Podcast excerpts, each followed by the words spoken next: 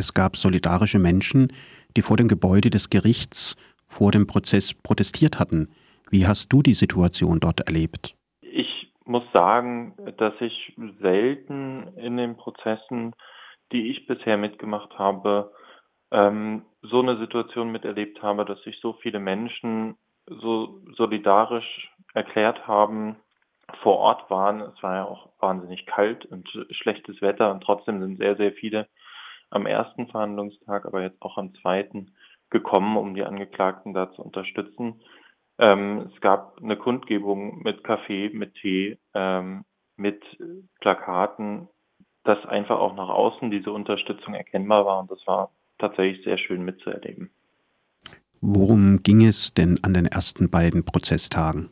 Wir haben den Prozess erstmal mit den Formalien begonnen, wie, wie das so üblich ist. Und dann äh, hat die Staatsanwaltschaft ihre Anklage verlesen. Ähm, und dann ging es eigentlich tatsächlich vor allem auch um Statements der Angeklagten und von uns. Also die Angeklagten haben eine gemeinsame Prozesserklärung von allen ähm, abgegeben. Das war vor allem eine politische Prozesserklärung, wo sie nochmal die Hintergründe dieses Verfahrens erläutert haben, die Hintergründe der Proteste gegen den G20-Gipfel und da auch gesagt haben, nochmal deutlich, dass sie da sich nicht als individuelle Personen vor Gericht sehen, sondern ähm, sehen, dass sie als Vertreter der Bewegung quasi dastehen. Ähm, und danach kamen nochmal Opening Statements der Verteidigung auch.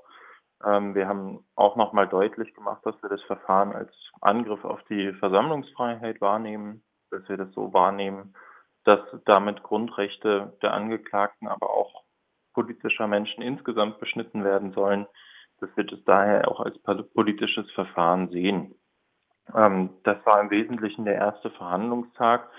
Und danach, muss man sagen, ähm, gab es ein Einstellungsangebot ähm, von Seiten des Gerichts und der Staatsanwaltschaft, ähm, wo das Gericht schon mal klar gemacht hat, dass nach aktuellem Stand, nach, nach so der ersten Beurteilung, diese ganzen schwerwiegenden Vorwürfe der Staatsanwaltschaft vom Gericht schon nicht mehr geteilt werden, ähm, sondern das Gericht sagt, am Ende geht es vielleicht noch um einen einfachen Landfriedensbruch, und wenn überhaupt, dann geht es auch nicht mal mehr darum, ob die Angeklagten da wirklich Strafen zu befürchten haben, sondern tatsächlich um diese von der Staatsanwaltschaft angestrebten ähm, Änderungen der Rechtsprechung.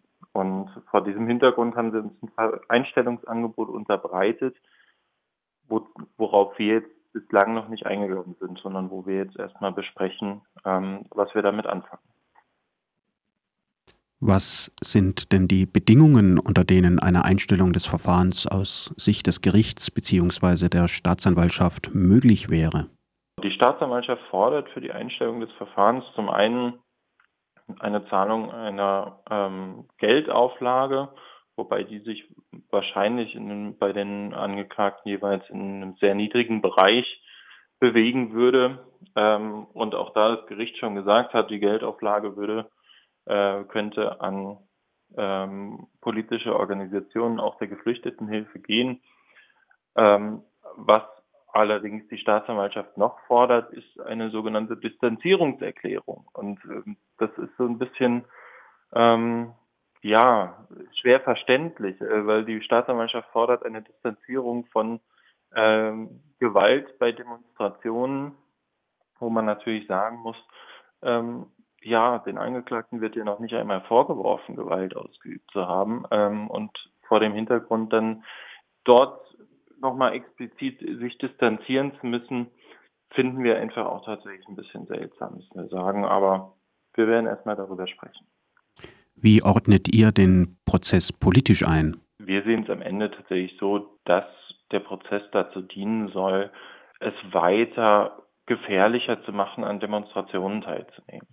Ähm, die Staatsanwaltschaft will schlicht und einfach versuchen, ähm, dass man in, in Zukunft befürchten muss, für alles haftbar gemacht zu werden, was in einer Demonstration passiert.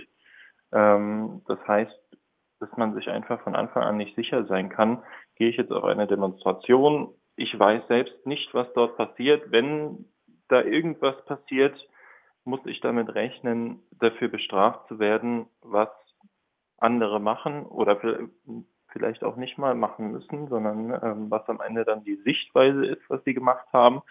Ähm, also einfach mit so einer Unsicherheit leben, was natürlich dazu führt, dass sehr viele Personen, gerade auch in, die sich in einem unsicheren Lebensstatus, Aufenthaltsstatus oder Arbeitsstatus befinden, ähm, davon abgehalten werden, politisch aktiv zu werden. Das ist natürlich ein harter Einschnitt für das politische Versammlungsrecht insgesamt. Wann sind denn die nächsten Prozesstage und wie geht es dann anschließend weiter? Der nächste Prozesstag, der ist erstmal für den 8. Februar angesetzt. Es ist jetzt so, dass das Gericht und die Staatsanwaltschaft gesagt haben, ihr Einstellungsangebot gilt bis zum ersten Zeugen.